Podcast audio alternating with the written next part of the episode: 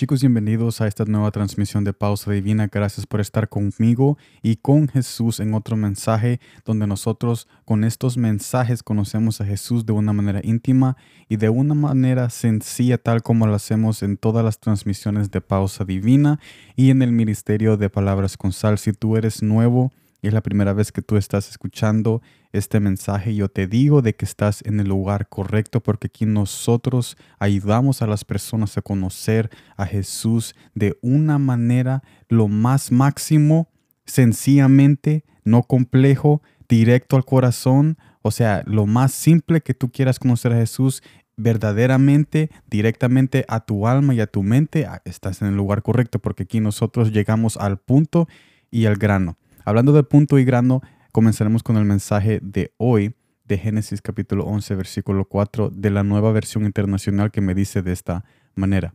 Luego dijeron, construyamos una ciudad con una torre que llegue hasta el cielo. De ese modo nos haremos famosos y evitaremos ser dispersados por toda la tierra. El plan original de Jesús en este pasaje fue que los hombres de la tierra fueran dispersados y llenaran la tierra. Ahora yo les pregunto, ¿qué, acabamos de leer? ¿Se, acuerdan que acabamos de leer? Acabamos de leer de que estos hombres eh, querían evitar ser dispersados. Y acabo de decir de que el plan original de Jesús era ser que el hombre fuera dispersado y llenara la tierra. Hay una gran contradicción en lo que estos hombres estaban haciendo en este pasaje. Y vamos al pasaje donde Jesús proclama o declara el plan original que les estoy diciendo de dispersar, dispersarse y llenar la tierra. Génesis capítulo 9, versículo 1 habla de ese plan original que estos hombres estaban evitando. Siempre en la nueva versión internacional y dice de esta manera, Dios bendijo a Noé y a sus hijos como es, con, con estas palabras. Sean fecundos, multiplíquense y llenen la tierra plan original, llenar la tierra, ser fecundos. Pero, ¿qué hizo el hombre? Quería ser una torre, quería ser famoso y quería evitar ser dispersado por toda la tierra, obviamente pensando de que ellos sabían más y mejor que lo que Jesús había ya predestinado en su plan original, que era multiplicarse. Y, y, vemos todo esto en estos dos pasajes, una gran contradicción contra el plan original de Jesús. Pero en el pasaje anterior vemos cómo esa confusión llevó al final a que Jesús realizara su plan. Porque después del pasaje que leímos originalmente, eh, Jesús castiga a esos hombres porque los confunde y entonces ya no siguen construyendo esa torre y después se separan esos hombres porque como son confundidos por sus lenguajes, por el castigo que Jesús les dio, entonces fueron dispersados al final del día. Y toda esta declaración y todo esto que estamos hablando me lleva a las siguientes conclusiones del mensaje de hoy, que es el primer punto. Nunca sabremos lo suficiente para crear un mejor plan que el que Jesús tiene para todos nosotros. ¿Y cuál es este plan? Segundo punto, Jesús nos invita a un plan de salvación junto con Él. Su sacrificio en la cruz dio un llamamiento global a, una, a un plan realizado y ejecutado.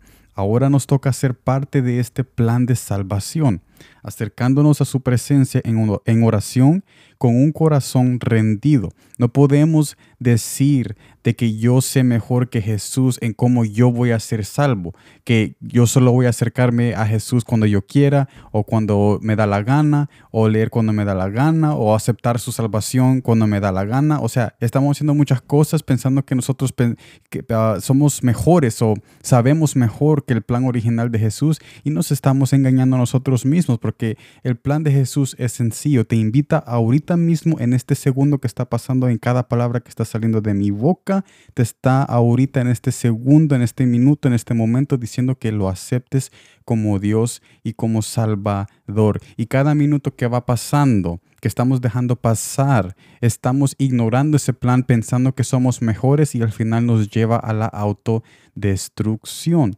Tercer punto, Jesús quiere lo mejor para nosotros, pero cuando pensamos que sabemos más que Él, y creamos nuestros propios planes, nuestros propios caminos, nuestro propio tiempo en cuando nosotros vamos a decir, no, más después voy a, voy a conocer a Jesús más después, lo voy a aceptar más después, voy a hablar con Él más tarde o más después. Cuando nosotros hacemos todas esas cosas pensando que somos mejores, somos confundidos y extraviados como ovejas perdidas y confundidos en qué sentido con el pecado que nos dice que lo que estamos haciendo está bien, pero después somos estrellados a una pared de abandono, nos vemos perdidos de esa bendición que Jesús quiere para todos nosotros. Así que para resumir este mensaje, Jesús nos está invitando a que reconozcamos que nosotros no somos mejores que Él y que Él sabe lo que está haciendo. Yo sé que muchas veces lo que Él hace con nosotros, cuando Él nos invita a hacer algo, duele